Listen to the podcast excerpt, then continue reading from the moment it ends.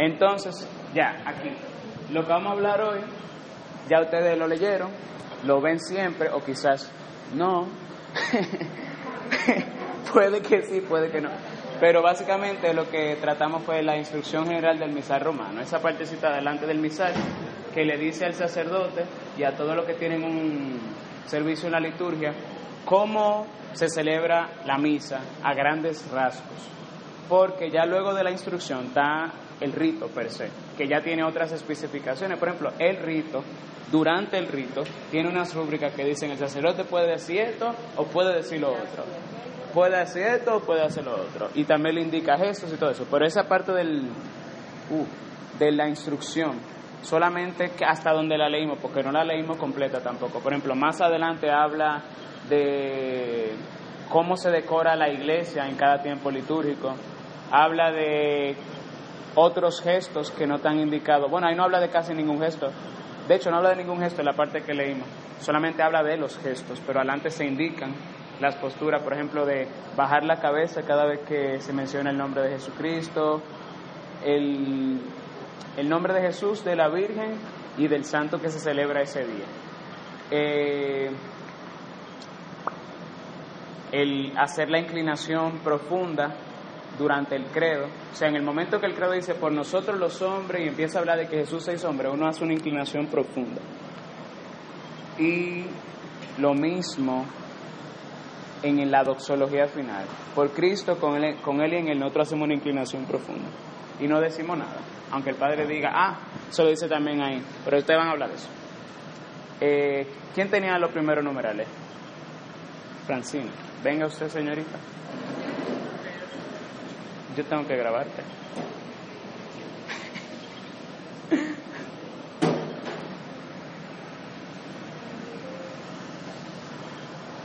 Quito todo esto de aquí.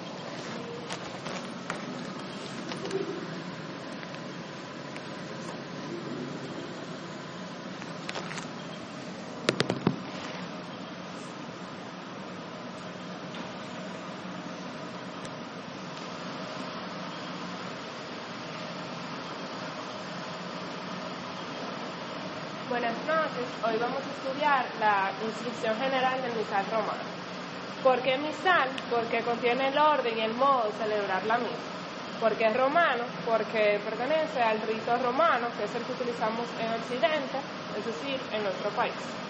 Entonces, a mí me, me asignaron el proemio, que es el prólogo del misal. Entonces, la iglesia eh, permanece fiel a su misión de maestra de la verdad. Por tanto, custodiando lo que es lo antiguo, o sea, el depósito de la tradición, y cumple también su deber de examinar y, em- y emplear prudentemente lo nuevo.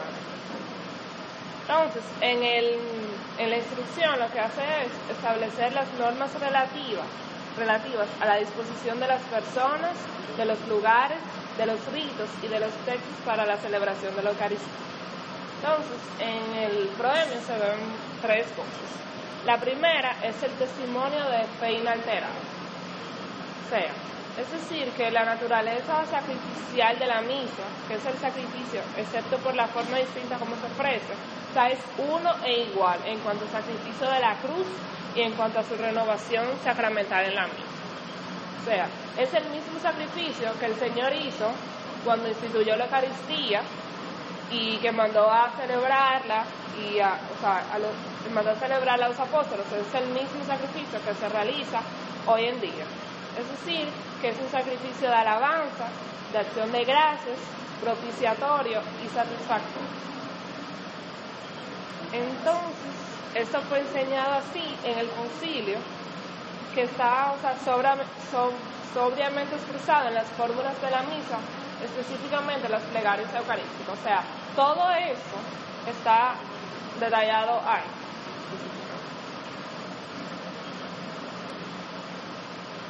Eh, desde el concilio, bueno, no desde el concilio, sino que el admirable misterio de lo que es la presencia real de nuestro Señor en la Eucaristía, en el concilio de Trento fue declarado materia de fe, y eso es manifestado en la celebración de la misa. También, y algo muy importante, es que la naturaleza del sacerdocio ministerial se manifiesta, o sea, otra gran realidad, que es el sacerdocio real de los fieles, es ser, de todos nosotros, cuyo sacrificio espiritual es consumado por el ministerio del obispo y de los presbíteros, en unión con el sacrificio de Cristo, único mediador. Por esa razón, la celebración de la Eucaristía es acción de la Iglesia universal. Y en cada, o sea, en ella, cada uno hará todo y solo lo que le pertenece conforme al grado que tiene en el pueblo de Dios. O sea, nosotros también participamos de manera activa. Lo segundo es la manifestación de una tradición ininterrumpida. Es decir, que a través de los tiempos no es que la iglesia ha borrado el pasado y ha impuesto otras nuevas cosas. El Concilio Vaticano II mandó, entre otras cosas, que algunos ritos fueran restablecidos de acuerdo con la primitiva norma de los santos padres. Entonces, la naturaleza sacrificial de la misa acerca del sacerdocio ministerial y de la presencia real y, permanente de Cristo bajo las especies eucarísticas. Entonces, son tres cosas que, que no han cambiado, o sea, que son permanentes desde el inicio de los tiempos de la iglesia. La naturaleza sacrificial de la misa, el sacerdocio ministerial y la presencia real y permanente de Cristo bajo las especies eucarísticas. Pero en el Concilio Vaticano II se observaron las necesidades de nuestro tiempo y las, o sea, que las necesidades pastorales de la iglesia. Entonces, eh, se observaron la que es la norma de los santos padres y, o sea, que fue enriquecida, o sea, se observaron distintas cosas, la norma de los santos padres, eh, innumerables escritos, eh, muchísimos estudios, muchísimo hallazgo de documentos litúrgicos que se encontraron, muchísimas ediciones a documentos,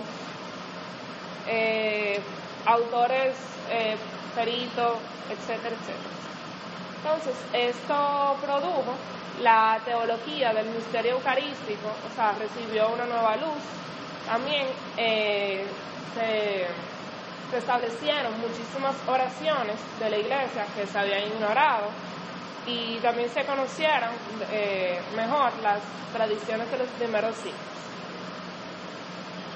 O sea, en esto eh, se hizo como se conoció lo que es el pasado de la iglesia, aquellas cosas que se habían dejado, otras cosas que, que se pudieron restablecer, también se unieron cosas del pasado y necesidades del presente.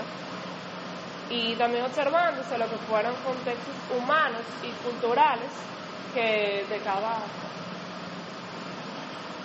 y por último está la acomodación al nuevo estado de cosas. El nuevo misal entonces, mientras testifica la ley de la oración de la Iglesia romana, protege también el depósito de la fe, transmitido por los últimos concilios, supone a su vez un, un paso importantísimo en la, tradición litúrgica. O sea, también la tradición, o sea, lo que es el depósito de la fe, pero todo, o sea, todo lo aprendido por la Iglesia en los últimos concilios. Entonces, por eso fue que el Concilio Vaticano II fue como un antes y un después en la Iglesia. Ya el Concilio Tridentino había reconocido el gran valor catequético que contenido en la celebración de la misa y también el carácter pastoral de la Sagrada Liturgia. Entonces, de manera específica, resalta la necesidad que, comenzó a surgir en la iglesia o la inquietud de que, de que fuera usada en la Eucaristía lo que es la lengua vernácula la lengua vernácula es la lengua nativa de cada uno de los pueblos y de cada país. En el Concilio de Trento esto no fue aprobado debido a que ellos eh, acertaron en ese tiempo de que el sacrificio eucarístico es ante todo la acción de Cristo mismo por tanto, no se ve afectada su eficacia propia por el modo como de él participa en los fieles. O sea, esto no, no cambiaba nada de lo, que ocurre, de lo que ocurre, o no cambia nada de lo que ocurre en la Eucaristía. Pero ya luego, el Concilio Vaticano II, que pasaron los tiempos y En la lengua vernácula, o sea, se observó que puede ser de gran utilidad para el pueblo y también, o sea, el pueblo puede estar más, puede entender más, eh, o sea, de mejor forma la liturgia al estar en su propia lengua. Entonces se autorizó su uso y bajo la dirección de los obispos y de la misma sede apostólica, eh, debido al, había un ardiente interés por el pueblo de que, o sea, de acogerlo, de que fuera en su propia lengua, entonces se permitió su uso en todas las celebraciones. con mayor interés aún, el Concilio Vaticano II recomienda especialmente que la, para la participación más perfecta de los más perfecta de los fieles reciban el cuerpo del Señor consagrado en la misma misa y que comulguen espiritualmente, sino que, o sea, que pueden comulgar espiritualmente, pero que es mejor que, que lo comulguen sacramentalmente, o sea, resalta de manera específica el concilio. Entonces también eh, el, el nuevo misal ordena lo que es las oraciones de la iglesia, o sea, de los cambios que hubo, eh, en el, de, que trajo el nuevo misal, pues, ordenó las oraciones de la iglesia, principalmente las misas rituales, todo esto por lo que ya expliqué, por el cambio de, de los tiempos. También hubo algunos cambios en las expresiones relativas al juicio y al uso de los bienes terrenos, y también respecto a las formas externas de penitencia propia de la iglesia de otras épocas. En sí, la instrucción expresa que de esta forma eh, las normas de la, de la misa fueron completadas y perfeccionadas en varias partes por las normas del Vaticano II. O sea, ya de lo que las normas que había en el Concilio de Trento se perfeccionaron y se completaron con el Concilio Vaticano II. ¿Alguna pregunta, duda, comentario?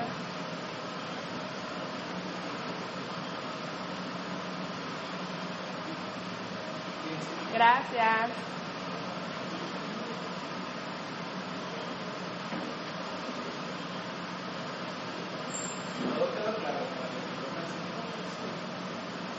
¿Pueden preguntar?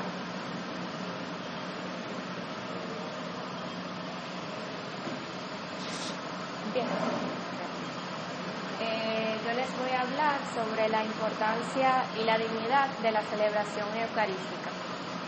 Eh, la celebración de la misa como acción de Cristo y del pueblo de Dios, eh, ordenado jerárquicamente, jerárquicamente, es el centro de toda la vida cristiana de la Iglesia, tanto universal como de manera local y para cada uno de los fieles. Eh, esto sucede por dos cosas. Por la, acción, o sea, por la acción por la cual Dios en Cristo santifica el mundo, como la del culto eh, que los hombres tributan al Padre, adorándola por medio de Cristo, Hijo de Dios, en el Espíritu Santo. Las demás acciones sagradas y todas las obras de la vida cristiana están vinculadas con ella, de ella fluyen y a ella se ordenan. Por esto es de suma importancia que la celebración de la misa o la cena del Señor se ordene de tal modo que los ministros y los fieles que participan en ella, según su condición, obtengan de ella con más plenitud los frutos, para conseguir los cuales Cristo nuestro Señor instituyó el sacrificio eucarístico de su pasión-resurrección y lo confió a la iglesia su amada esposa lo que quiere decir que nuestro Señor instituyó el sacrificio eucarístico de su cuerpo y de su sangre para que, para que podamos obtener en plenitud estos frutos. Esto se, pondrá, se podrá conseguir apropiadamente si atendiendo a la naturaleza y a las circunstancias de, de cada asamblea litúrgica, toda la celebración se dispone de modo que lleve a la consciente, activa y plena participación de todos los fieles, es decir, de cuerpo y alma, ferviente en fe, la esperanza y la caridad, que es a la que la Iglesia desea ardientemente, la que exige la misma naturaleza de la celebración y a la que el pueblo cristiano tiene derecho y a su mismo y, eh, y también constituye un deber en virtud del bautismo. Aunque en algunas ocasiones no se puede tener la participación ni la presencia activa de los fieles, las cuales manifiestan claramente la naturaleza eclesial de la acción sagrada, la celebración eucarística siempre está dotada de eficacia y de dignidad, ya, ya que es un acto de Cristo y de la Iglesia, en el cual el sacerdote lleva a cabo su principal ministerio y obra siempre por la salvación del pueblo. También otro punto que resalta aquí es que al, al sacerdote eh, se le recomienda que en cuanto pueda celebre cotidianamente este sacrificio, o sea, el sacrificio eucarístico. Eh, debido a que en la celebración eucarística, como toda la liturgia, puesto que la celebración de la Eucaristía, como toda la liturgia, se les realiza por medio de los signos sensibles por los cuales se, nutre y se alimenta nuestra fe, eh, debemos procurar al máximo seleccionar y ordenar aquellas formas y elementos propuestos por la Iglesia, teniendo en cuenta las circunstancias, personas, lugares que favorezcan mejor la participación activa y plena y respondan más idóneamente al aprovechamiento espiritual de los fieles. Así pues, esta instrucción se propone dar tanto lineamientos generales con los cuales se ordene idóneamente la celebración de la Eucaristía, como exponer las normas para la disposición de cada forma de la celebración.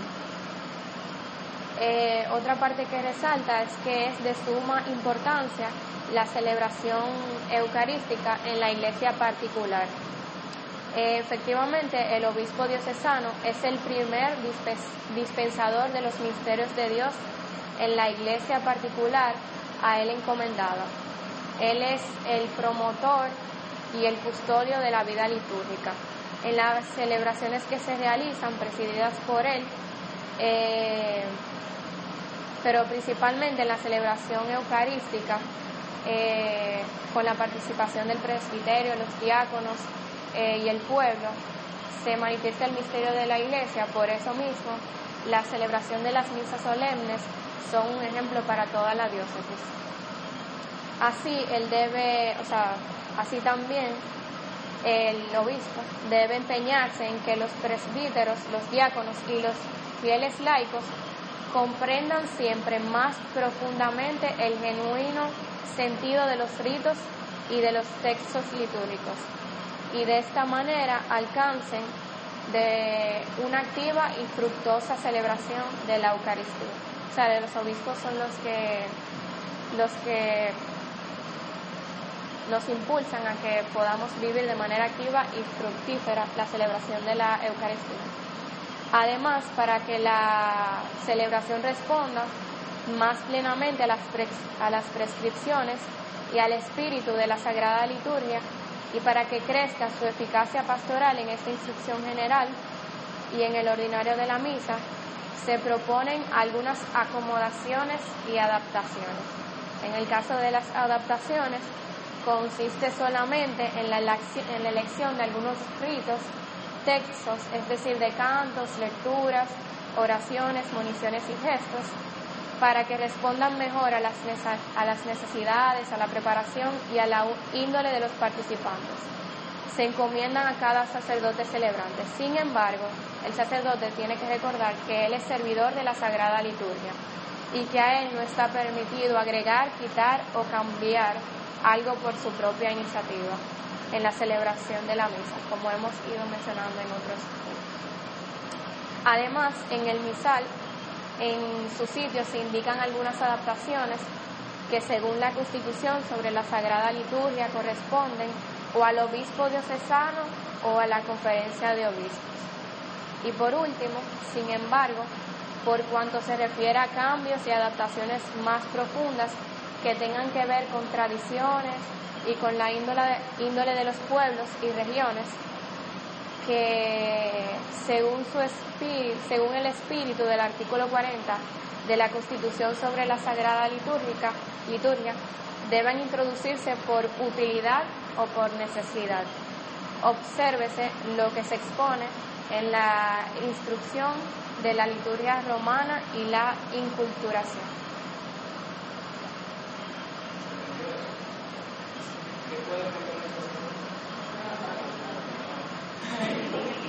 Eso es lo que dice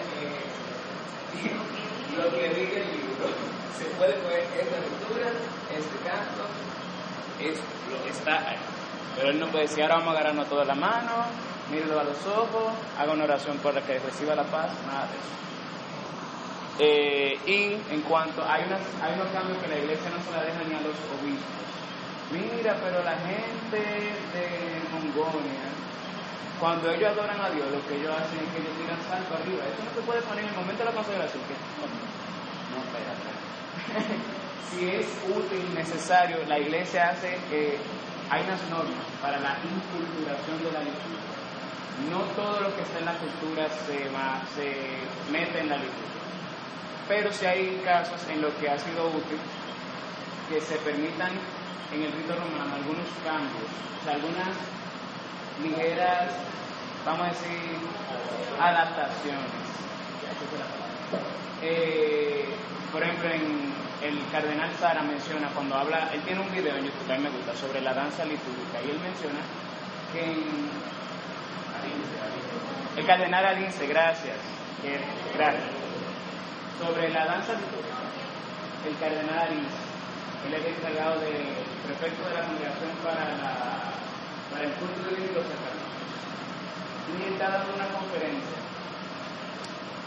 eh, sobre, y está hablando de muchas cosas de y él dice que en un lugar de África, que no sé cuál, las personas eh, cuando presentan los dones en la misa, hacen unos movimientos rítmicos, pero que no es bailando, sino que dentro de su manera de dar culto, culturalmente hablando, es baile, es culto, eh, expresan adoración. Entonces a ellos se les permite por el significado que, o sea, porque en ellos el signo transmite el significado.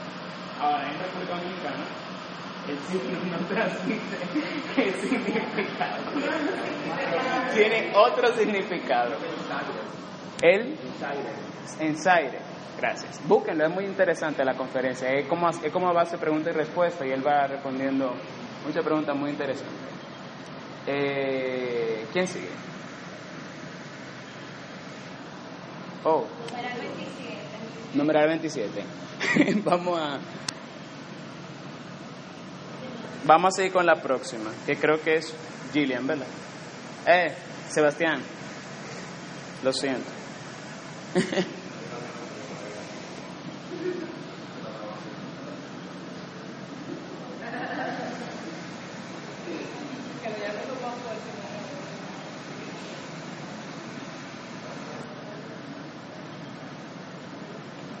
Bueno, ya eso de esa parte que no vamos a ver, ya la habíamos visto cuando hablamos de la liturgia en general. Ustedes saben que la liturgia tiene diversos ministerios. En la misa hay unas oraciones que se llaman oraciones presidenciales. ¿Cómo así? ¿A quién le tocan esas oraciones? Al que preside la misa, esté quien esté. No son oraciones sacerdotales. ¿Qué quiere decir eso? No quiere decir que la hace un laico, quiere decir que pueden haber dos sacerdotes. Pero el sacerdote que reza las oraciones presidenciales es el sacerdote que preside la misa. Y entonces ese sacerdote actúa en persona Cristo. cuáles son esas oraciones? La oración colecta, que es al principio de la misa, que recoge todo el sentido de la liturgia. La oración eh, post comunión, que es una acción de gracia pidiendo por los frutos del sacramento. Eh, él inicia la oración de los fieles y la concluye también. Y, uh, y la oración sobre las ofrendas, que es cuando él dice, oren hermanos y después le hace una oración, esa oración. Eh, entonces, a ver qué más.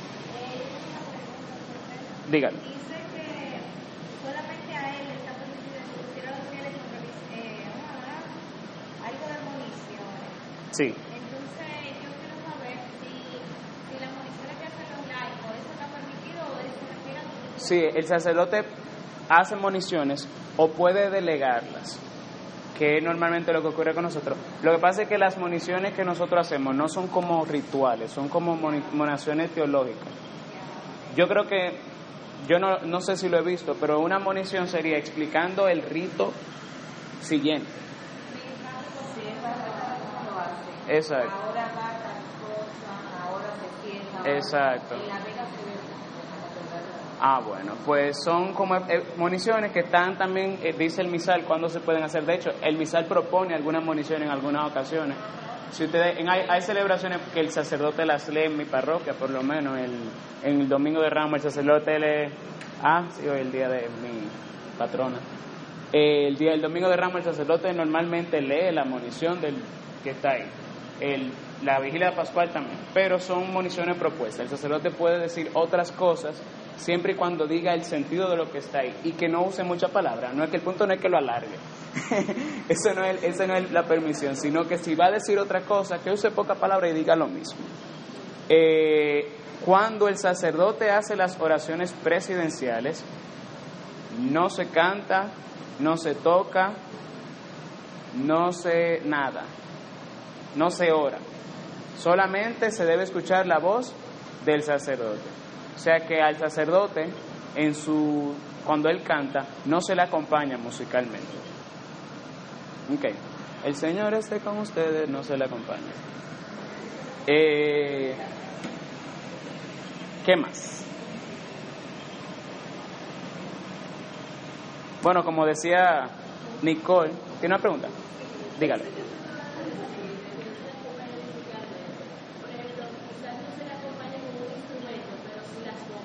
Ah, perdón. Siempre que sea responsabilidad su oración, o bueno, casi siempre te incluyen. Claro, claro. Eso es un acompañamiento, es una respuesta. Esa es nuestra participación. Esa es nuestra participación propia. Por ejemplo, cuando está cantado, hay veces sacerdotes que solicitan como que lo acompañen con la guitarra. No se aprendan el canto para que tengan la excusa de decir, padre, no me la sé.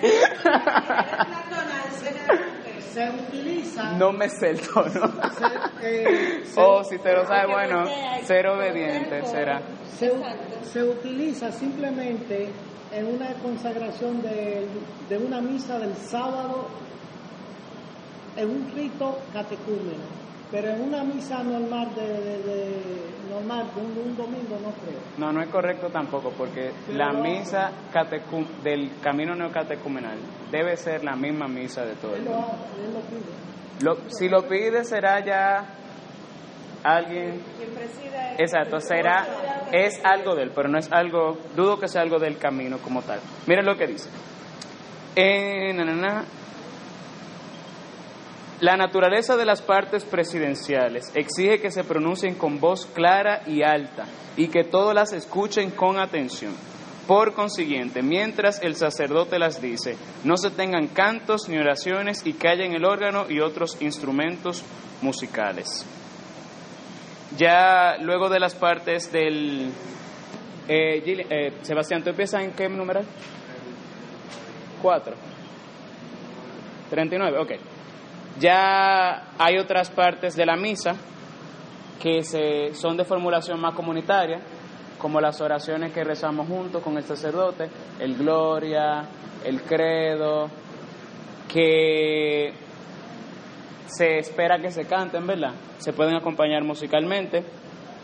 Y esas oraciones, los responsos, las aclamaciones, antes en la, en la misa del rito tridentino no existían tantas aclamaciones como tenemos ahora. Por ejemplo, ahora nosotros tenemos eh, una aclamación inmediatamente posterior a la consagración, después de la palabra de la narración. Tenemos, eh, tenemos varias aclamaciones. Esa, y lo que hacen es que nos dan participación en la celebración de la misa. Y la aclamación más importante de la consagración créanlo o no, es amén. El gran amén. Al final, por Cristo, con Él y en Él, ese amén es, esa es la aclamación más importante de la consagración, que ha estado siempre en la, en la misa, como vimos en el testimonio pasado. ¿Cuáles otras aclamaciones? El santo, el canto después de la comunión. Ok, yo creo que ya viene tú. Ah, Sebastián.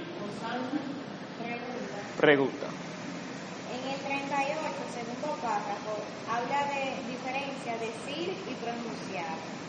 Entonces, quisiera saber, canto es decir y lectura en voz alta es pronunciar. Dice, en las rúbricas y en las normas que siguen, o sea, lo que ellos van a seguir, lo que se va a seguir explicando, los, los verbos decir o pronunciar deben entenderse entonces, sea del canto, sea de la lectura en voz alta.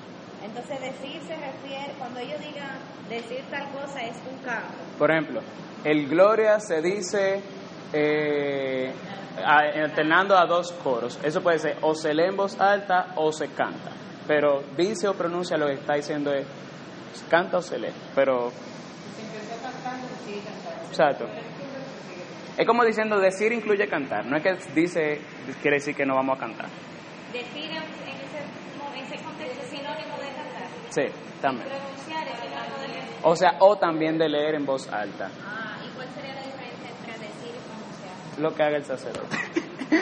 Eso va a ser. No, entre la palabra decir. Ah, ninguna, ninguna. expresa. Ninguna, ninguna. Ahí simplemente tengo una aclaratoria rapidita de que de ahora en adelante, cada vez que se diga decir o pronunciar, se está refiriendo a que sea tanto o a. Exacto.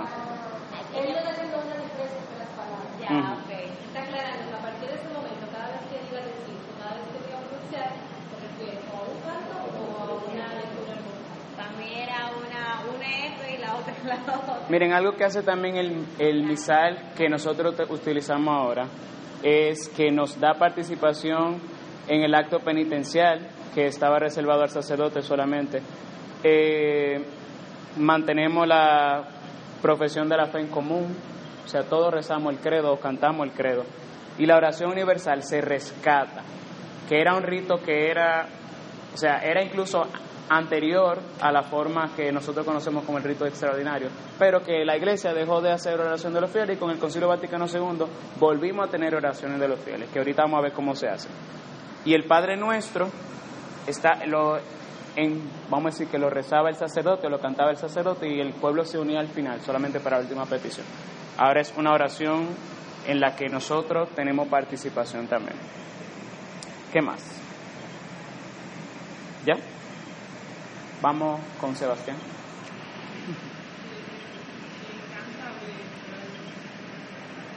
¿El quién? ¿Qué? Es, eh, él es que va, el que va a explicar eso. Si tú quieres meter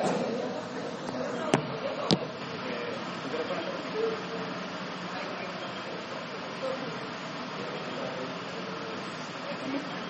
celular en tu para que Bien, yo les voy a hablar sobre la importancia del canto, los numerales del 39 al 41.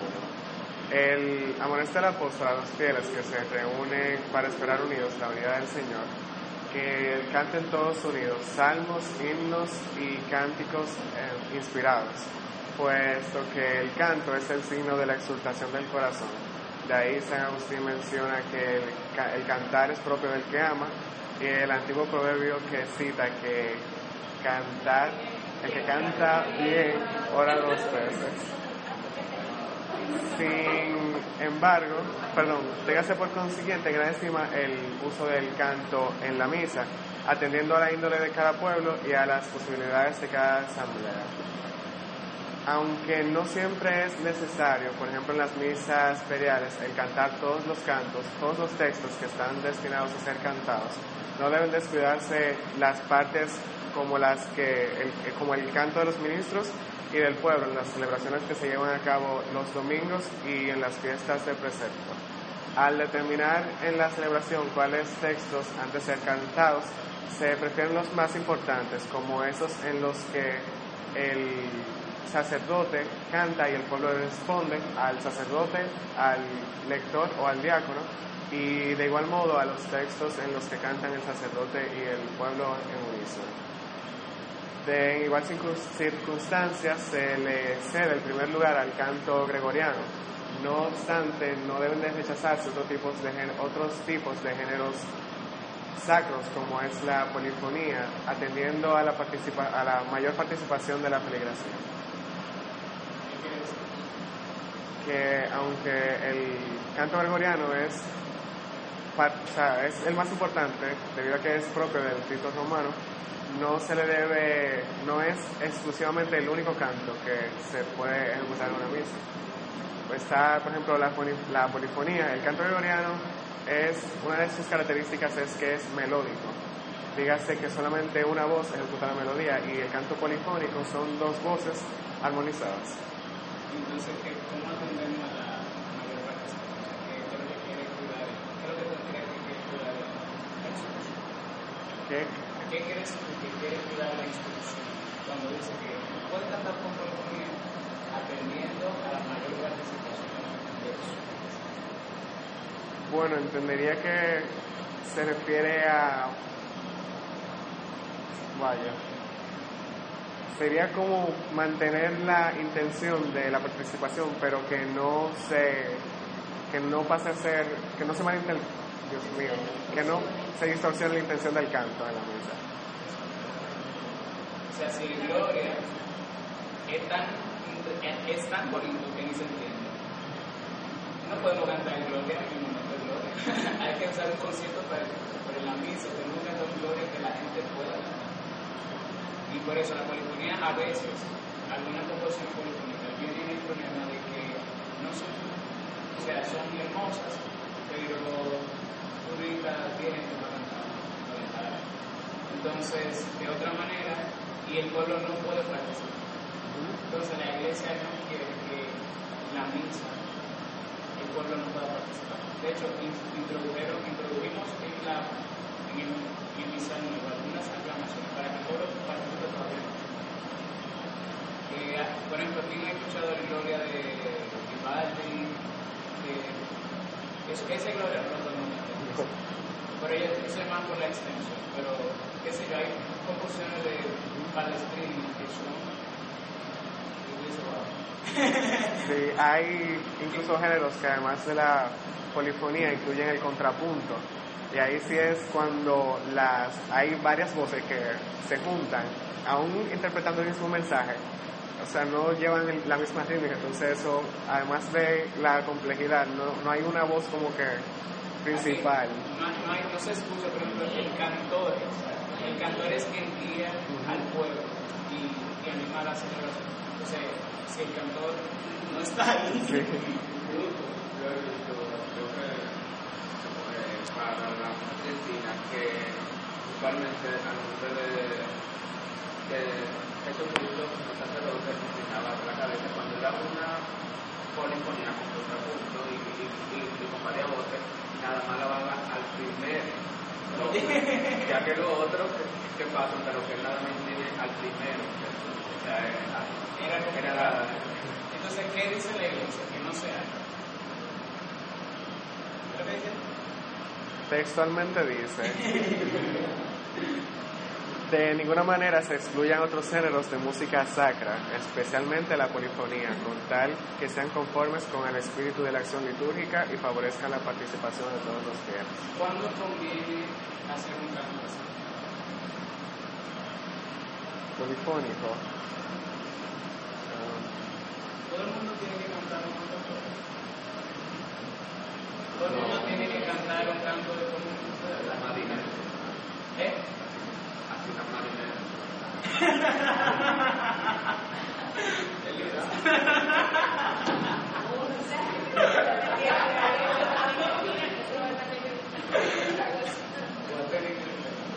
Entonces, eh, con los cantos, un canto de salida, o sea que no existe, vamos a un canto de salida, no tenemos que cantar. O sea que en ese momento podemos utilizar la perifonía sacra, que es la más compleja, porque no afecta la participación del. Eh, todo caso que no sea que no, que no requieran que el pueblo cante, que no sea gloria, que no sea el credo, que no sea el Padre Nuestro, que no sea el santo.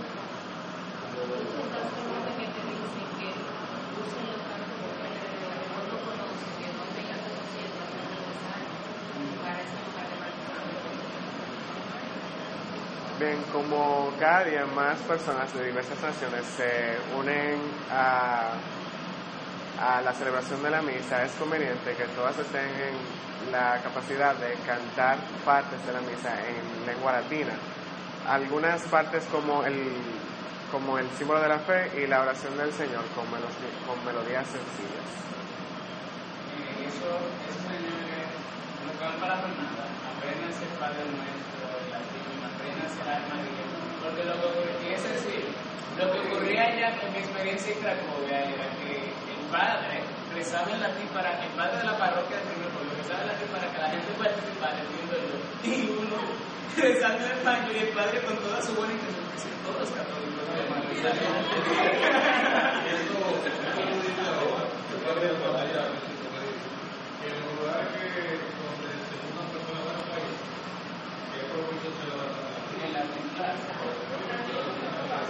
Bueno, el padre se la Bueno, el padre Polar, donde yo estaba, él rezó, él rezó el, el padre, recuerdo que rezó el padre nuestro en latín. Y, y, pero entonces, bueno, que se la, por ejemplo, el Papa, que celebró la misa en latín y dio la homilía en italiano. Si no recuerdo. Pero, participen en la misa.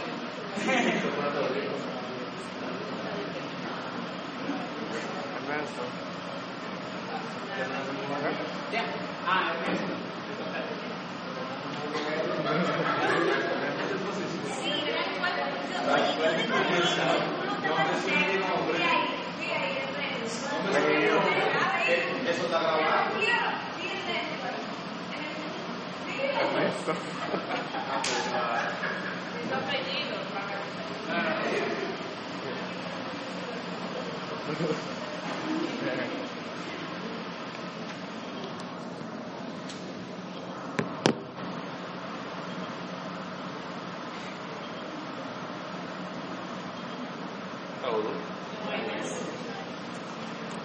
Bien, es muy interesante esta parte que voy a compartir ahora, es sobre los gestos y la postura.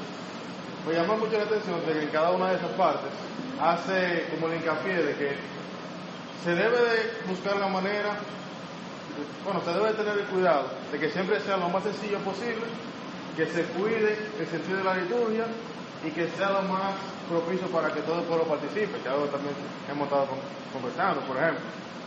El primer párrafo dice, que los jefes de la cultura corporal, tanto el sacerdote, el diácono y los de los ministros, como el pueblo, deben de tender a que toda la celebración resplandezca por el noble decoro y por la sencillez a que se comprenda el significado verdadero y pleno de cada una de sus diversas partes y a que favorezca la participación de todos. Lo mismo que acabamos de decir, siempre es para que todo el pueblo se integre en la celebración. Tiene también una parte que me llamó la atención, que algunas prácticas, siempre cuidando la tradición y, y las instrucciones, siempre deben de, de contribuir al bien común espiritual del pueblo de Dios, más que al deseo y a las inclinaciones privadas. Que muchas veces pasa eso, que no, que vamos a agarrarnos la mano hasta el momento, que no, que vamos a hacer tal y tal cosa, y que eh, el abrazo de la paz de tal manera. Aquí dice claramente de que debe de incluir contribuir al bien común en la liturgia, más que el deseo y las inclinaciones que puedan suscitarse en el momento. pues. La uniformidad de las posturas que debe ser observada por todos los participantes es signo... ¿Perdón? ¿Por qué no se lo observan? ¿Por quién debe ser observada? Por todos. La uniformidad de las posturas que debe de ser observada por todos los participantes es signo de la, la unidad de los miembros de la comunidad cristiana. ¿Qué significa eso? Que todos estamos haciendo la misma postura, es para eso, para que todos estemos, se puede decir, como un solo cuerpo. Eh, la unidad de los miembros de la comunidad cristiana, congregados para la Sagrada Liturgia, expresa y promueve, en efecto, la intención y los sentimientos de los participantes. Aquí ahora habla de cuándo debemos de estar de pie, luego de cuándo debemos de estar sentados, luego cuándo debemos de estar de rodillas, por ejemplo. Los fieles están de pie desde el principio del canto de entrada, o bien desde cuando el sacerdote se dirige al altar, hasta la colecta inclusive, el canto del aleluya antes del evangelio, durante la proclamación del evangelio, mientras se hace la profesión de fe y la oración universal, además desde la invitación, oren hermanos, antes de la oración sobre las ofrendas, hasta el final de la misa, excepto lo que se dice más abajo, que ahora dice cuando estábamos sentados. En cambio, estarán sentados mientras se proclaman las lecturas antes del Evangelio, el Salmo responsorial, es decir, la primera lectura, la segunda lectura, el Salmo, ahí estamos sentados. Durante la homilía y mientras se hace la preparación de los dones para el ofertorio. También, según las circunstancias, mientras se guarda el sagrado silencio después de la comunión. Ahora hablemos de cuando estamos en rodillas. Por otra parte, en grandes rodillas, a no ser por una causa de salud, por la estrechez del lugar, por el gran número de asistentes, por ejemplo, cuando hay una celebración en masa eh, que se hace en, un estadio, creo que el Corpus Christi, son celebraciones que se hacen a gran escala, en masa. Eh, un gran número de asistentes o que otras causas razonables lo impidan durante la consagración. Pero los que no se arrodillen para la consagración, que hagan una inclinación profunda, mientras el sacerdote hace la genuflexión después de la consagración. Sin embargo, pertenece a la conferencia episcopal adaptar los hechos y las posturas descritos en el ordinario de la misa a la índole y a las tradiciones razonables de los pueblos, según la norma del derecho. Pero préstese atención a que responda al sentido y a la índole de cada una de las partes de la celebración. Donde existe, esto me llamó la atención porque me sentí identificado con donde existe la costumbre de que el pueblo permanezca de rodillas desde cuando se termina la aclamación del santo hasta el final de la plegaria eucarística y antes de la comunión, cuando el Señor te dice, ese es el Cordero de Dios, es laudable de que te conserve. Entiendo que lo que quiero decir aquí, que no es obligatorio, pero es, es bueno que te conserve. en los lugares, en, en los lugares, es importante resaltar. o sea, No, aquí, aquí también resaltamos que no responde a las inclinaciones privadas. O sea, no es que hoy yo me siento más devoto de la Eucaristía y por eso me quedo sino que esto, por eso son las manifestaciones son importantes. Ya debe decir, nos ponemos, sea, puede decir, nos ponemos de pie, o, porque es el lugar que tiene que tener si usted va a un lugar donde haya la costumbre, como dice un dicho en la iglesia, donde tú vayas, haz lo que ves. En el sentido de que uno se uno acoge las disciplinas de la iglesia donde. Aquí, lamentablemente, o no sé, no sé si lamentablemente, ejemplo, el Día de Todos los Santos no es un día de precepto, pero yo voy a Estados Unidos y es un día de precepto, yo voy a de Todos los Santos. Una precepto es la disciplina de, de, de Estados Unidos. Aquí, el,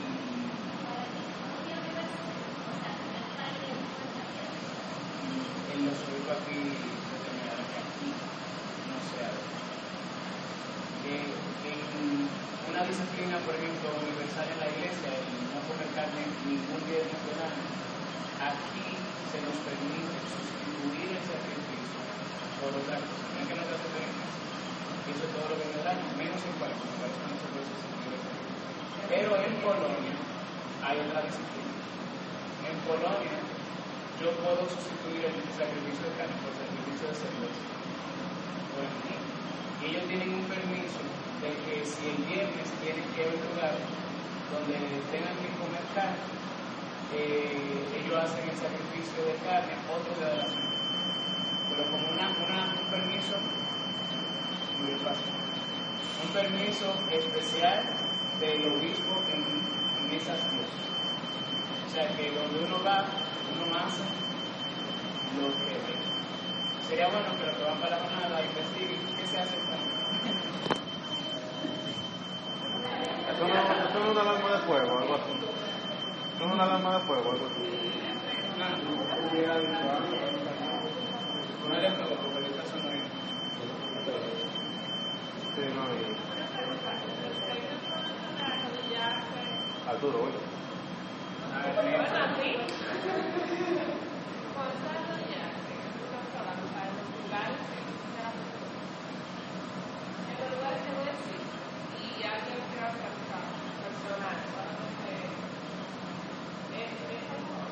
no, y... Como dijo, como dijo Arturo en otro momento, es adaptarse a la costumbre del lugar. Es decir, si ahí no está, no es la costumbre, llamaría la atención o distraer a los demás de la congregación. Ahora, si es la costumbre, es, bueno, a menos que el resto de esa persona esté haciendo lo que se hace en el lugar del resto, ¿verdad? Es por eso que uno, por por ejemplo, en la capilla donde yo celebro la misa de la mañana, eh, yo sé que no es costumbre, porque las monjas no se quedan de rodillas, no todas se quedan de rodillas, sino que son unas cuantas personas, que son las que, las, las monjas son las que, ¿verdad? Tienen, tienen en ese caso. Entonces, lo ideal es que no respondan las posturas a mis inclinaciones en la única forma que yo tengo de expresar la unidad de la iglesia es con la uniformidad de las y con la participación de todos haciendo lo que le corresponde. Pero en la misa yo no, no hay nada que diga que uno es maestro, otro es eh, apóstol, otra es religiosa. Eso no se ve en la misa, lo que se ve otra cosa. Signos, más signos. No, y que Eh, cuando habla de consagración, habla directamente de la, del relato del memorial o de toda la preparación. asumo que de la plegaria de Caribe, no la plegaria de Caribe. Empe- nos ponemos de rodillas luego de la aclamación del santo. Hasta la autoridad final. hasta la docencia. Entonces, lo que dice ahí es que si, si hay una costumbre de en el cordero que se haga, Hasta el No, el- en el cordero no. porque habla de Cuando dice Perdón, "Este es el perdón. cordero de Dios. Ah, perdón, perdón, no es hasta la doxología final. El permiso es que si hay gente que se queda hasta la doxología final, se quede hasta la doxología final. Pero nosotros nos ponemos de pie con la aclamación luego de la palabra de consagración. Porque ustedes saben que la plegaria eucarística es larga, pero no todo lo que se está haciendo en la plegaria eucarística es consagración. Exacto.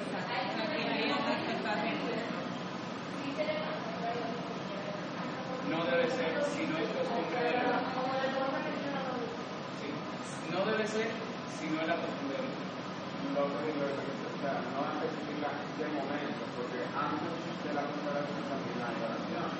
Pero, pero tenemos una consagración Desde el santo hasta que se acaba la oración de consagración. ¿Cuál- ¿Qué consagra el pan y el vino en la misa? Las palabras consagración. Luego de ahí, eh, sería luego de la aclamación, lo que el Padre ese es el, ese lado soledad. No, esa es la excepción. Todo lo que están hablando. No, pues son comentarios. Cuando dice este cuerpo te la sangre, que termina esa oración, ahí se levanta y luego él hace otra oración que se puede dar de rodillas o no. Dependiendo de la costumbre del lugar. En resumen, Bueno, ahí hace, señala dos momentos. Es, dice uno, desde que termina la aclamación del santo hasta el final de la plegaria eucarística y el otro momento en que se puede arrodillar en los lugares donde se conserva es antes de la comunión, después del, an- antes del, este es el Cordero de Dios, cuando dice, eh, ¿Eso fue lo que tú dijiste? Eso no fue lo que Ernesto No. leyó. ahí dice, y antes de la comunión, 43. Ujú. ¿sí? Bueno, es por lo que Léelo entero. claro. existe la costumbre de que el pueblo permanezca de rodillas desde cuando termina la aclamación del santo hasta el final de la plegaria eucarística Y antes de la comunión, cuando el sacerdote dice, este es el Cordero de Dios, es laudable que se conserve. Es muy bueno, alace a todo lado. Pero Ernesto había leído antes que estamos de rodillas desde la aclamación del santo hasta que termina la palabra consagratoria, Ajá. hasta la aclamación. Y el otro momento pudiera ser antes Eh, de la comunión. donde exista la costumbre. Son Donde exista- aclaraciones. donde exista la Son costumbre, aclaraciones. exactamente. Pero la norma es lo otro. Yo tengo una duda. Yo pensaba que era desde el momento del epíclesis que, que nos arrodillamos. No, porque eso varía mucho. O sea, las plegarias, nosotros estamos escuchado, estamos acostumbrados a escuchar la plegaria 2, la plegaria 3, pero no todas las plegarias comienzan con la epíclesis. De hecho, hay plegarias que empiezan, el canon, por ejemplo, empieza... Que no tiene Sí tiene, pero explícito. O sea, Exacto. No, no dice.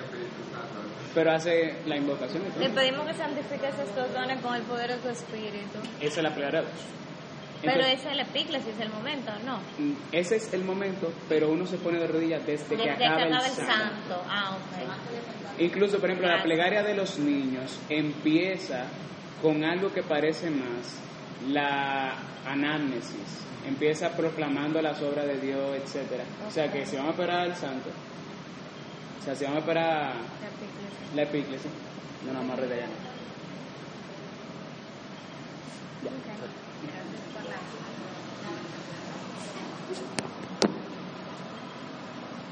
Pues bien. Con esa costumbre que hace. Entonces,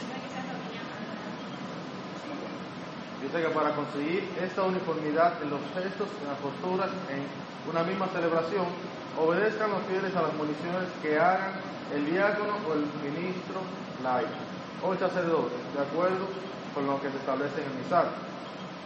Entre los gestos que se cuentan, también las acciones y las procesiones, perdón, entre los hechos se cuentan también las acciones y las procesiones, con las que el sacerdote, con el diácono y los ministros se acercan al altar. Cuando el diácono, antes de la proclamación del Evangelio, lleva a la voz el Evangelio o el libro de los Evangelios. Cuando los fieles llevan los dones y cuando se acercan a la comunión. Conviene que tales acciones y procesiones se cumplan decorosamente, mientras se cantan los correspondientes cantos según las normas establecidas para cada caso.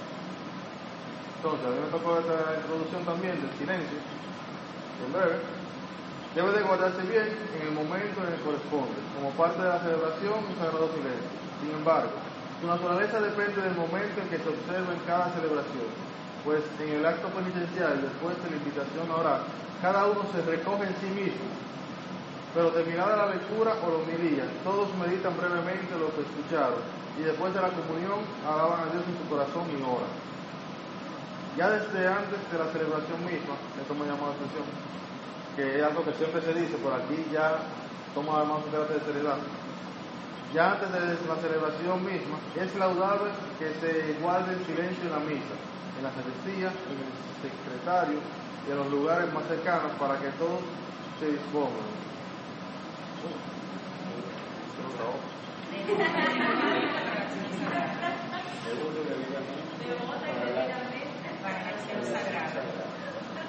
Pues, el pueblo está participando. eso es lo que-.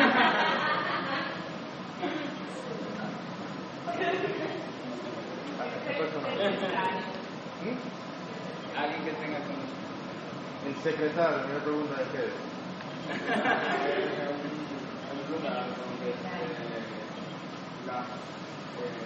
el agua residual de los directamente a, a la tierra. O sea, es como un, un lavamanos que no se va a, a la tubería, va directamente a la tierra. Eso se llama el secretario. Y soy yo.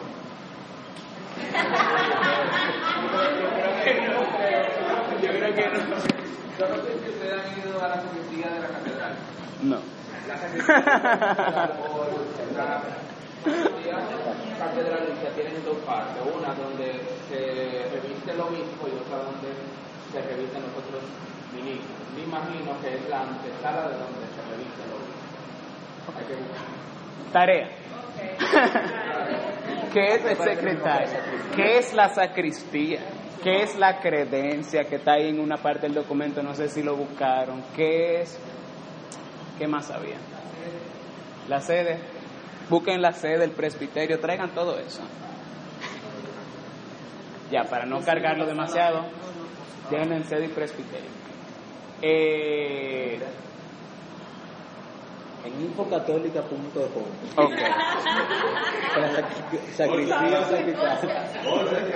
Es aquella sa- sacristía o secretaria. Es aquella sala generalmente, generalmente contigua al presbiterio, en el cual se conserva el ajuar del culto y donde los ministros sagrados se revisten de las vestiduras litúrgicas. Es decir, lo mismo que, Que la sacristía. Pero aquí lo enumeran como si fueran cosas diferentes. O sea, como que hay una para Tarea. la la Tarea. ya, lo traen. Patricia, por favor, mándalo por el grupo. Entonces, ¿qué decir? Eh, ¿Tienen preguntas sobre la parte de Ernesto? Fue muy claro en realidad. ¿Quién sigue? Iván.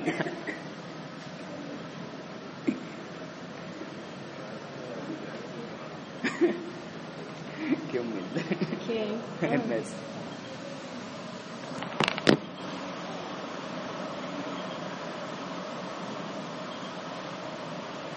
Bueno, espero que se oiga. Eh, tomando en cuenta lo que ya explicaron, pasamos a la bueno, otra parte que es la, mm, las partes de la misa. Y en primera instancia se describen lo que son los ritos iniciales. Eh, los ritos iniciales son todos aquellos que se encuentran antes de la liturgia de la palabra en la misa, que son el, el- la entrada, ya lo van a explicar más detalladamente, pero los menciono, son la entrada, son seis, la entrada, el saludo de parte del sacerdote, el diá- diáconos o, o y ministros, tanto al altar como al pueblo.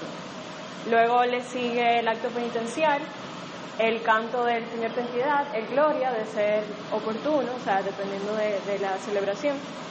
Eh, y por último, la oración colecta. Entonces, eh, explica eh, que textual- explícitamente dice que tienen un carácter exordio. ¿Qué significa eso? Que tienen un carácter de preparación e introductorio. ¿Para qué? Para que todo el pueblo congregado, en una, digamos como en un mismo sentido, una misma, con en la unidad, eh, se disponga para escuchar atentamente la palabra de Dios y para celebrar dignamente lo que precede, o sea, lo que sigue a las partes de la misa, o sea, celebrar dignamente la Eucaristía. También hace la aclaración de que cuando se une la misa con otras celebraciones, se puede tanto como eh, omitir como celebrar de, una, celebrar de una forma especial los ritos iniciales. Un ejemplo, eh, si, si se realiza, por ejemplo, eh, alguna peregrinación penitencial, ¿verdad? Eh, y luego se realiza la Eucaristía, se puede omitir el acto penitencial. Ese sería un ejemplo. Eh, lo importante de los, de, los de los ritos iniciales es radica en su sentido, eh, que es prepararnos.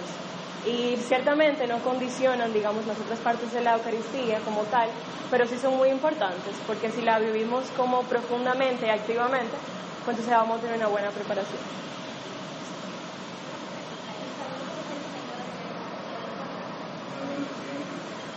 ¿Y cómo se siente el pueblo de Dios? Un grito de júbilo. ¿Eh? Entonces, otro ejemplo de cuando los ritos. Cuando. Ella va a volver al final. ¿Tú vuelves al final? Con el número 90. Eres tú el No, yo se lo regalé. Eh, otra otro momento en que, otro ejemplo de cuando el los ritos iniciales se omiten y se omiten completos es cuando, digo, si así lo decide, ¿verdad? ¿Quién preside? Cuando se celebra la misa junto con una parte de la liturgia de las horas. Por ejemplo, se omite todo lo que se hace en, en los ritos iniciales y se inicia con la invocación, con el himno, se rezan los salmos y después de todo eso empiezan la lectura. Muy interesante. ¿Con- ¿Dónde lo he visto? En un monasterio lo vi que lo celebraron por primera vez. Lo había leído y dije, wow, míralo aquí. O sea que si quieren verlo, vayan a un monasterio. Ok. O díganle a sus sacerdotes.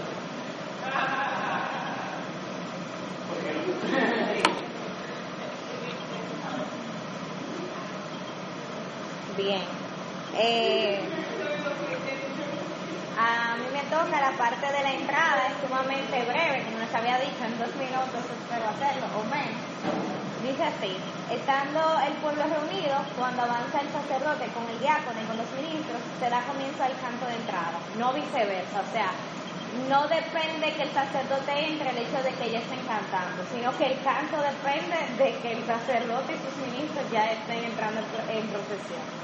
El sacerdote no depende del canto, sino que el canto es que depende del sacerdote.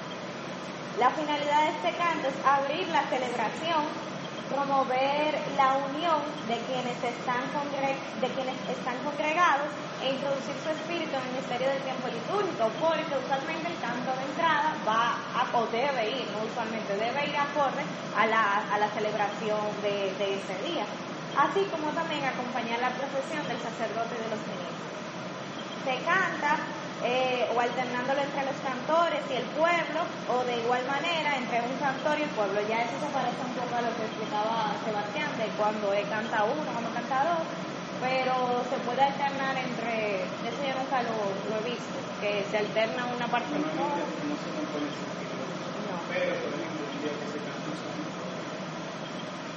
Entonces se puede emplear o bien la antífona con su salmo, como se encuentra en el gradual romano o el gradual simple. Yo no conocía esos libros, los googleé y vi que son libros oficiales de la iglesia donde se encuentran los cantos, lo cual me pareció muy interesante porque usualmente uno ve un, ¿cómo que se llaman estos libritos de canto? cancionero, un canto joven, cuando hay un libro oficial de la iglesia. Claro, aclarando en Ok, todos. Ok, Porque es están en latín. Latín y son eh, de composición gregoriana. ok, y son de composición gregoriana.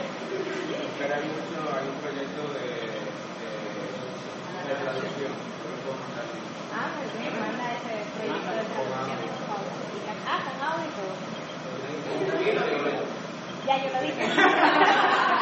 Para que se escuche. Entonces, eh, se pueden emplear, eh, como se encuentran en estos libros, o bien otros cantos que convengan con la índole de la acción sagrada del día o del tiempo litúrgico, como dijimos anteriormente, cuyo texto haya sido aprobado por la conferencia de los obispos. Esos libros, el cancionero y eso, están aprobados, lo que es eh, aquí. La mayoría, Aquí hay un cancionero que se va a conocer. ¿Cuál es el que está Pero ese canto joven, por ejemplo, ese no ni siquiera dominicano. Que yo sepa. El del 61. Sí, hay un solo cantoral litúrgico de la diócesis que fue aprobado en el año Wow. ¿Lo tiene? eh, Que no no lo puedas contar. Es una, es una reliquia. Una reliquia. Bien, continuando, si no hay canto de entrada, los fieles o alguno de ellos o un lector leerán la antífona propuesta en el misal. Muchas veces, no sé si le ha pasado, que antes de iniciar, de hacer la señal de la cruz eh, o de persignarse, el sacerdote lee como una antífona. Se refiere, entiendo que se refiere a eso. O si eh, la leerán eh, los fieles o alguno de ellos, un lector, o si no, el mismo sacerdote, quien también puede adaptarla a manera de munición inicial.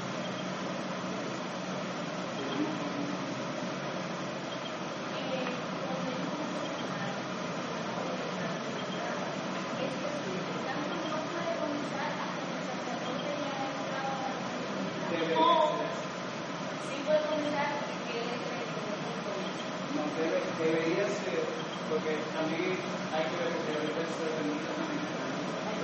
La, la lectura tiene que ser preparada. O sea, y lo que hablan mis padres muchas veces es ahí. O sea, eso es lo que dice el mismo. Pero, si no ocurre cierto error, no estaría que el padre lo haga sin hablar. Vamos a repetir esto aquí, es importante. que puede ser que el sacerdote esté acostumbrado a que luego de que inicie el canto, él empiece la procesión. O las campanas inician todo también, por ejemplo, pasa también. Lo debido es que se converse previamente con el sacerdote y se le indique, padre, inmediatamente usted inicie, pues nosotros iniciamos con el canto. ¿Qué, qué, qué importancia tiene eso? No es una importancia grave, o sea, nadie va a morir por eso, pero nos deja de saber algo muy importante. El canto de entrada es un canto procesional que acompaña una procesión. Ya. Tan sencillo como eso. No es un ritmo. Una pregunta, ¿cómo podríamos corregir el canto de entrada? Ya que la liturgia eh, lleva, por ejemplo, la misa, ya la misa o la liturgia lleva una misa y a veces sale con un canto que no recuerda. No, eso es que la liturgia tenemos que empezar a prepararla entre todos. O sea, la comisión de liturgia no puede ser una sola señora que tenga comunicación con los coros, tiene que ser una comisión verdaderamente ¿verdad? que se siente a preparar la liturgia. Porque, o sea, la cosa tiene que pasar de esta manera. Yo no me puedo enterar en misa que hoy no se va a cantar el piedad porque el sacerdote utilizó la tercera fórmula del acto penitencial. Yo tengo que saberlo antes. Hay veces que se toca una historia de la sacristía o de cualquier otra asesina que pueden empezar la procesión. Está el sacerdote en el altar. El canto empieza, pero el sacerdote vio que una persona iba a entrar y decide esperar que la persona se acomode para entrar. Y el coro no lo puede hacer. O sea, y esas son cosas que tú no puedes manejar que están en el momento. El coro empieza y se queda mirando como a este se que Gracias. Que que... Bueno, exacto. Pero entonces eh, la liturgia tiene que ser preparada. Yo sé que es difícil porque no todos tenemos fácil acceso a nuestro sacerdote, porque no todos tenemos, no hay muchos sacerdotes en la diócesis y los sacerdotes hacen muchas cosas, están en todo. Exacto. A ver, por ejemplo, en mi parroquia lo que ha pasado muchas veces es que el mandan un seminarista a hacer un trabajo pastoral y el seminarista se involucra para preparar la liturgia. Incluso el párroco, en mi parroquia, el antiguo párroco, le asignaba a un muchacho que lo ponía como de ceremonia, le decía, mira, prepara la liturgia de la Semana Santa. Pero él, él mismo no lo hacía. Y eso probablemente por las ocupaciones que tienen los sacerdotes y todo eso. Pero vamos a trabajar para que sea así, porque si la liturgia es lo más importante, tiene que ser lo más cuidado también. Falta mucha gente, ¿verdad? A mi madre. Vamos a darle menos de un minuto ahora. ¿Se puede? Porque es rito por rito. ¿Quién va ahora? Después del rito de entrada va el acto penitencial. No, anota aquí el acto penitencial. Saludo al altar. Gracias. Dame vuélveme al documento. El saludo al todo el mundo sabe esa parte, ¿verdad? Cuando llega el sacerdote, todos los ministros hacen una reverencia al altar, pero no todos los ministros besan el altar. Solamente el diácono y el sacerdote que preside. El y luego el, el saludo al pueblo, que ya sabemos que no es buenos días. ¿Cómo se siente el pueblo? El, pueblo, el saludo al pueblo, y es bueno que no se haga eso, ¿por qué? Porque el pueblo entiende que lo que dice el sacerdote después no es un saludo. ¿Qué es eso para ustedes? El Señor esté con ustedes. O sea, si eso, porque el Padre además de eso dice buenos días.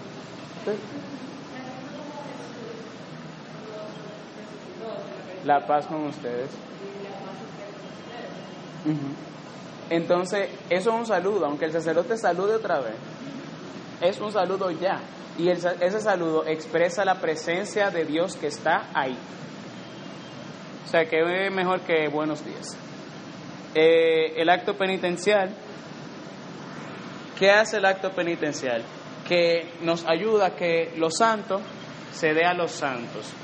O sea que la celebración eucarística, nos pasamos gran parte de la celebración pidiéndole perdón a Dios para que llegado el momento de la comunión, Dios encuentre nuestros corazones un poquito más habitables, ¿verdad? en el sentido de que no, nunca vamos a ser dignos de Él, pero si podemos entregarle algo que sea lo mejor de nuestra absolutamente nada. ¿Se entiende?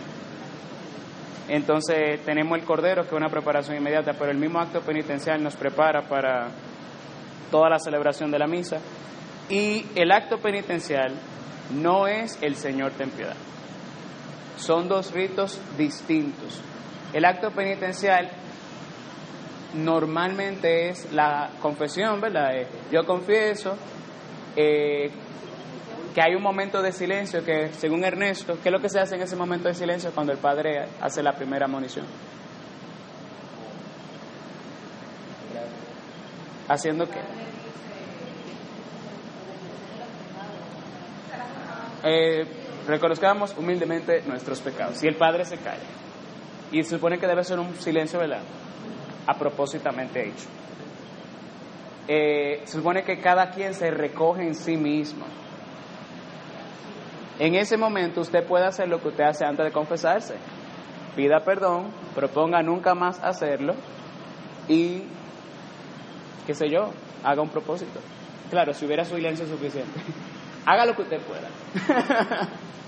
Entonces, el acto penitencial se puede sustituir si antes, por ejemplo, hubo algún alguna celebración penitencial como el Via Crucis o una caminata, una peregrinación, etcétera, una una confesión también. Procesión, una caminata penitencial. y el uh, si se puede sustituir en los domingos con la aspersión del agua, recordando el bautismo. Lo siento, señor, estoy como... También siempre se dice la oración de... También a veces se recita, el, el celebrante recita. ¿El qué? El penitencial. Siempre.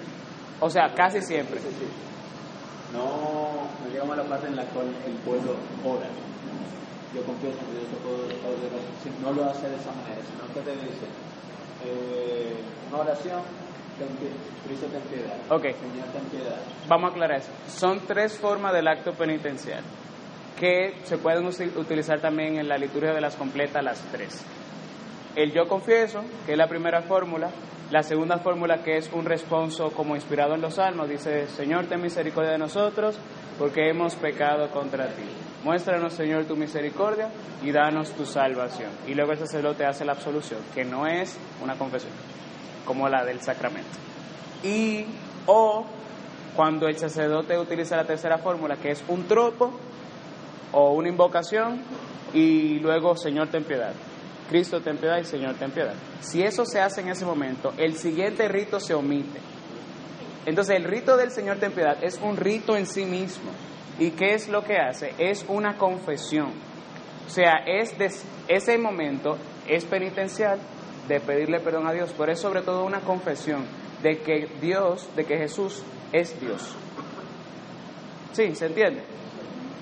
Acuérdense que Señor en nuestro lenguaje cristiano no es cualquier palabra, no es doña, don, no. Señor es sinónimo de Dios y de que reina. Bueno, el Espíritu Santo lo que nos hace reconocer es que Jesús es el Señor. Entonces eso es ese momento en la misa. El próximo rito es el Gloria, que es un rito viejísimo, un, un canto viejísimo. Cuando surgió el Te Deum, por esa época surge también el Gloria. No se cambia el texto por absolutamente nada que no sea ese texto del Gloria. Ok. Si no tenemos canto del Gloria, montar uno. Hay muchísimo. Yo le puedo enseñar muchísimo. Ah, esa es tu parte. Ah, mala mía, yo. Es que como nadie se levantó mientras yo iba pasando. Ah, ok, vale. Ok. Bueno, pues me saltó la parte de Gloria, que tú lo explicaste. Sí, bueno. Sí, me faltó algo. Eh, lo voy a repetir.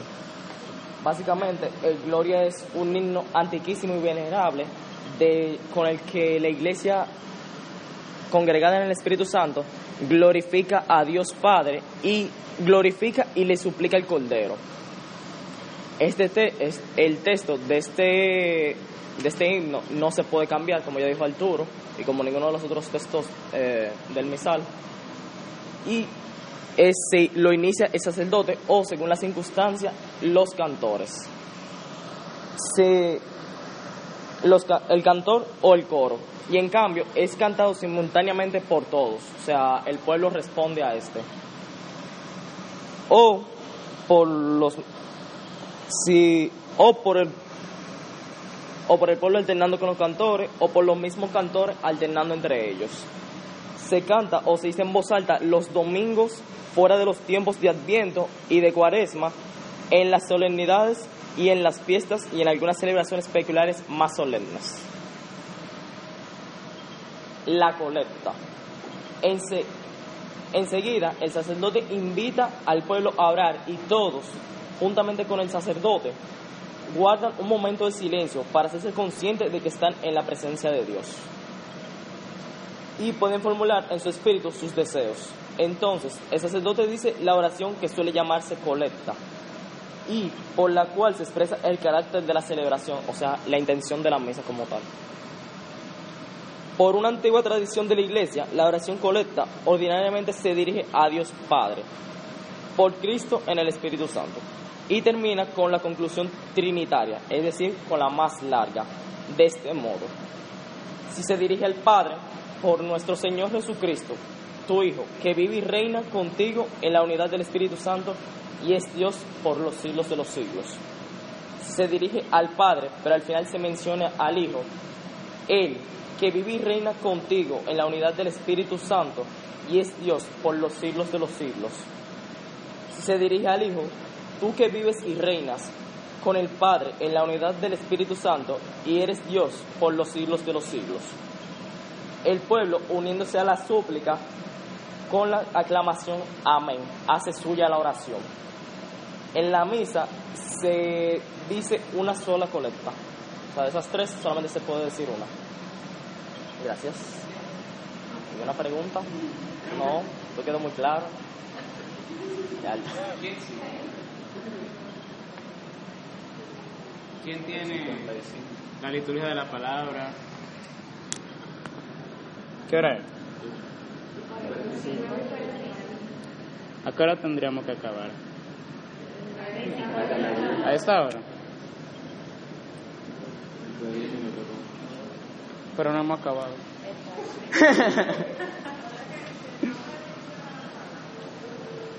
la liturgia de la palabra, yo voy a resaltar algunas cositas ya para que, bueno, vamos a terminar, como no vamos a poder ver el material otra vez, pero como ustedes, según parece, ¿verdad? Leyeron, la liturgia de la palabra, cuando en la misa se leen las sagradas escrituras, ¿quién habla? Dios habla. Punto. Ya, eso es lo más importante. Yo no tengo que estar ensayando, ni tengo que recordarme cuál es la próxima canción. No es el momento. Antes de la liturgia de la palabra, conviene que se haga un silencio.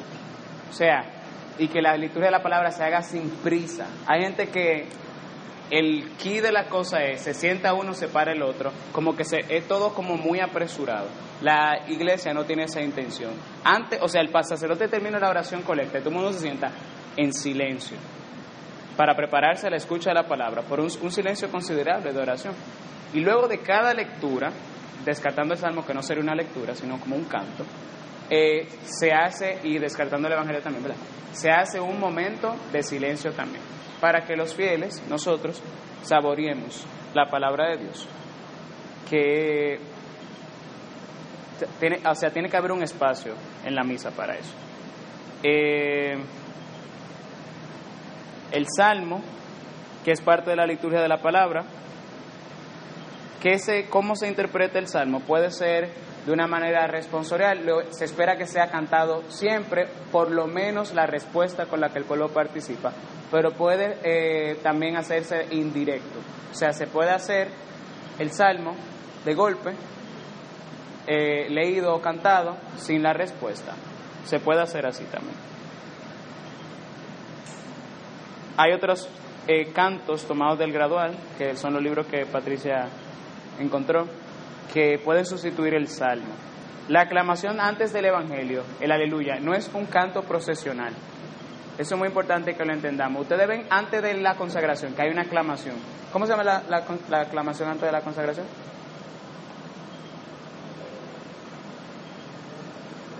Cons- aclamación antes de la consagración. El santo. El santo. Acuérdense que las aclamaciones son nuestras. El santo. Entonces, ese santo está diciendo, bendito es el que viene en nombre del Señor. Por Cristo que se va a hacer presente. Bueno, el aleluya es una aclamación también.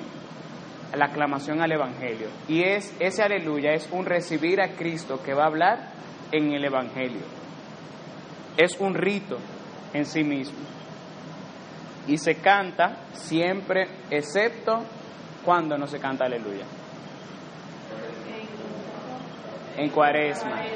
Solamente en Adviento se canta aleluya y mucho. Sí, es verdad. Abran la liturgia de las horas en Adviento. Te dicen, wow, todo dice aleluya. Eh, y el aleluya, hay una antífona también al Evangelio que se canta junto con el aleluya. Es un verso que lo canta o un cantor o todos los cantores, pero no lo canta el pueblo. Si no se hace, si no se va a cantar la aclamación, puede omitirse completamente. O sea, no hay que decir aleluya, no hay que decir la antífona, puede omitirse, el sacerdote se para y lee el evangelio y punto. Eh, o puede leerse la antífona. La antífona. Esa, esa palabra que antes de la ley. La antífona. No creo. Se puede leer. No, no. Dame ver.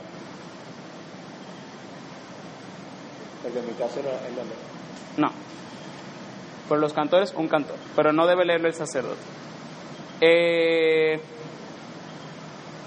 a veces hay un canto antes del aleluya que se llama secuencia. Ya hemos hablado de la secuencia, ¿verdad? No. Bueno, la secuencia. Muy específico. Ok. Las secuencias no están en todas las misas. Se cantan y se cantan antes del aleluya.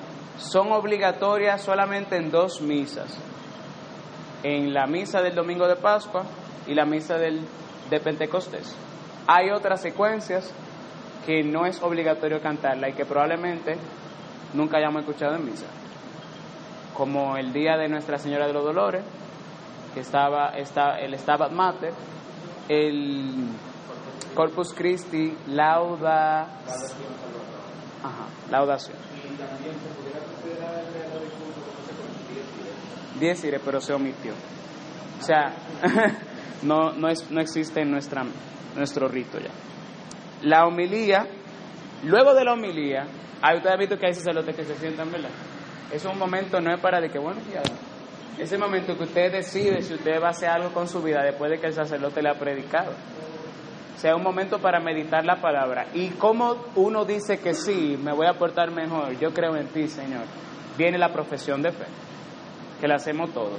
Cuando yo digo creo, es diciendo que eso que el Señor me dijo en la palabra y eso que yo medité en mi corazón cuando el sacerdote me dio ese momento para meditar, yo lo voy a, me propongo hacerlo y creo en esa palabra.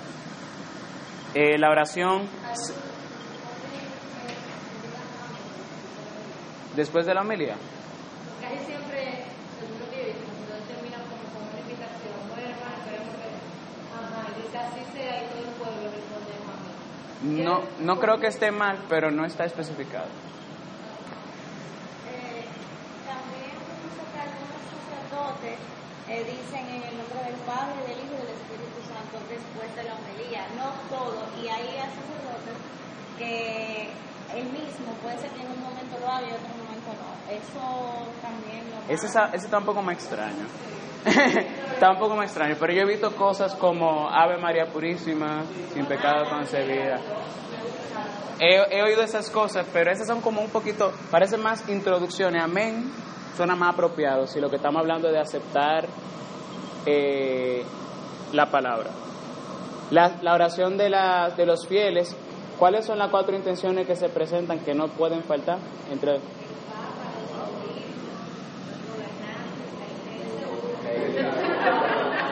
Esa es una intención, que son los gobernantes y la salvación del mundo. Eso es una intención.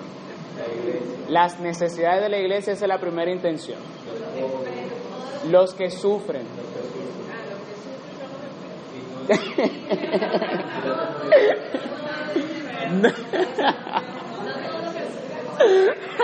Los que sufren son los que sufren, ya sea de enfermedad y la comunidad local, que a veces se pueden añadir otras intenciones dependiendo de las circunstancias. Por ejemplo, los confirmando, lo que hace primera comunión, un matrimonio, nos llama a orar más específicamente por ellos. ¿Cómo se hace? Dos maneras, o bueno, o se cantan o se rezan, pero una persona propone las intenciones. Eso que hace la persona no es una oración. Ok. Dice, eh, pidamos por la iglesia, para que, etcétera. Eso no es una oración, eso es una intención. Lo que debe ocurrir después es que nosotros oremos por esa intención. ¿Cómo?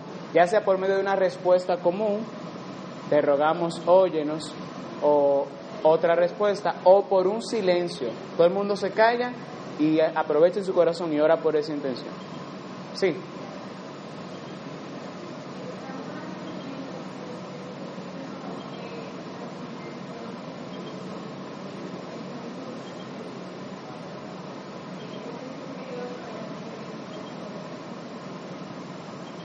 Sea en paralelo. O sea, si tú puedes orar y es... O sea, lo ideal, lo ideal es eso, pero debe, debe fomentarse el momento de, para uno orar por las intenciones. Ahora, yo entiendo lo que tú dices, porque a veces todo va tan rápido.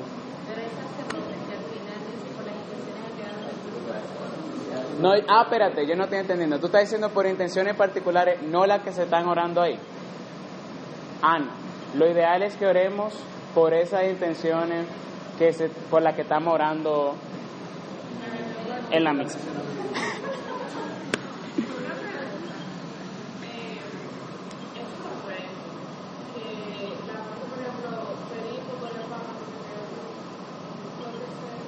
La respuesta. a la respuesta. Eso puede variar y no importa que, o sea, eh, no sé, se puede ser muy gratis.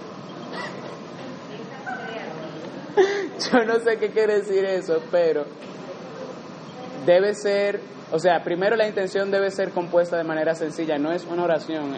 A veces parecen oraciones, son larguísimas, otra homilía.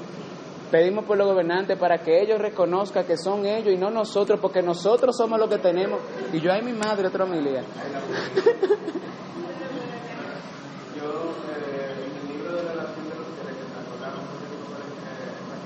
Habla de si la respuesta se va a hacer en diferencia a la propuesta, que es Señor, ten piedad, te rogamos óyenos, Señor, escucha y piedad, que se haga de antemano y que todas las intenciones también se hagan de antemano, que, está- que no está correcto o no está eh, autorizado el pensar su intención en el momento. Ya, Todas las intenciones que vayan a hacer la oración de los que les hagan ya es necesaria. exacto, que no sea improvisado. No,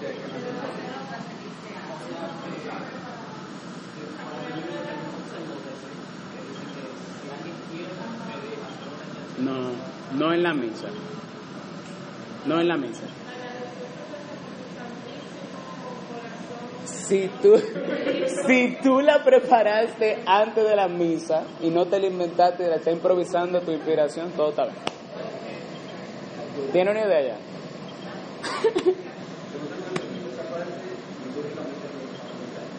¿No es?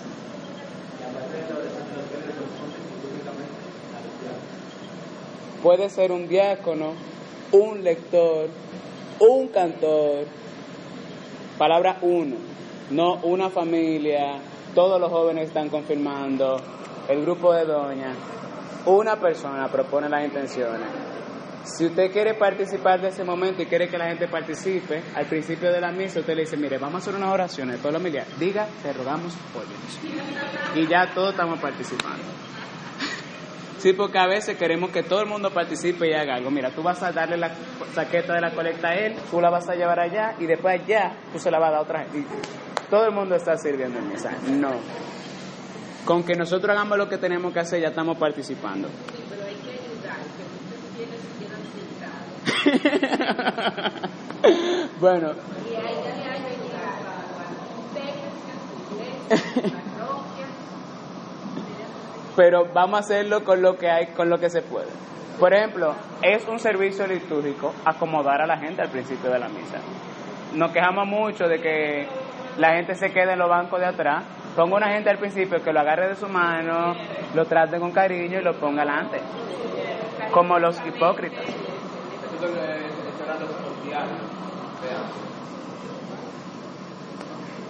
Qué bueno. Gracias. Ya, terminamos solamente con esto. La preparación de los dones, el ofertorio y el- la preparación de los dones, que es lo mismo, pero que se llama preparación de los dones, ya no se llama ofertorio, es una procesión. El canto es procesional. ¿Qué ocurre muchas veces? Que nosotros detenemos el canto cuando empieza la procesión y empezamos a hacer otra cosa. Te presentamos, Señor, tal cosa. No. El canto es procesional para que mientras se presentan los dones a la iglesia el- y al Señor, el, el canto acompaña la procesión. O sea que lo que debe ocurrir ahí, que mientras yo canto, bendito sea Señor por este pan y este vino, el pan y el vino pueden entrar en procesión. Y miren cuánto sentido tiene el canto, de proce- el canto si se hace de esa manera. Y yo no lo paro para decir otra cosa. No hay que decir otra cosa. La, es una procesión. Si lo vamos a acompañar con algo, ya está el canto. Ahora, si no se hace la procesión, la costumbre de antes era que los, la misa se celebraba con pan y vino que llevaban los fieles a la iglesia. Y entonces, como quien dice, todos nosotros estamos en la ofrenda. Pero ya no se hace así. Pero igual se conserva el significado de que todos nosotros estamos en la ofrenda de Cristo cuando los fieles presentan al sacerdote el pan y el vino. Lo ideal es que el pan y el vino sean la primera, la primera ofrenda y se pueden dar a la iglesia otras cosas para los pobres, cosas que sirvan. La iglesia tiene una Biblia y tiene y esos jóvenes no lo van a meter en una gaveta, no se lo ofrezca a la iglesia. A menos que sea, Señor, te presentamos estos jóvenes consagrados a ti para siempre. Ese día ustedes lo presentan. Pero si no se van a consagrar ahí en esa iglesia, no lo presenten. Dígalo. Ok, ya terminamos. Todo el resto ya lo vimos en la clase pasada con la parte de la misa. Ya, ya son la alarma de la 10. Francina, ¿tiene preguntas? presenta una imagen de la Virgen de Guadalupe.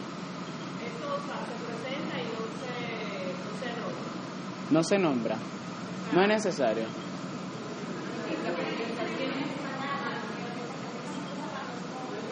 Si tú la vas a regalar en la iglesia, si tú se la vas a regalar a la iglesia el día de la Virgen de Guadalupe, cuando celebre la misa, ese es un buen día para que se presente. No es necesario. No es necesario. Que no, Francis.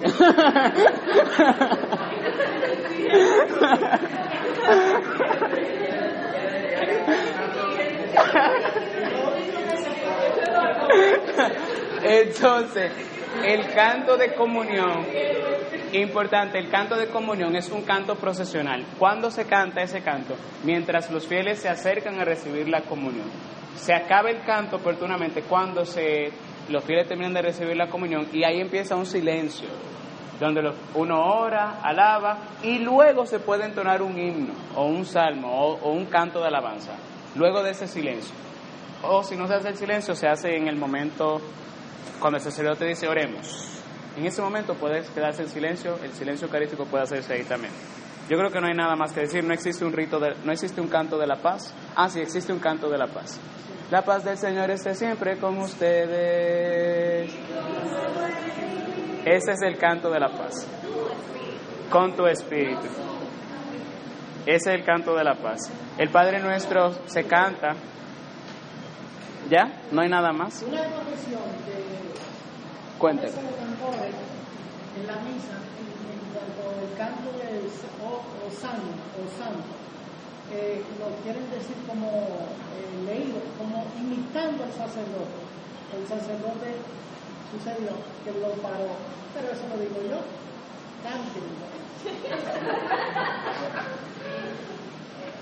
Los avisos, dice la instrucción, que son breves, si son necesarios. Ya. ¿Quién ora, señores? ¿Me van a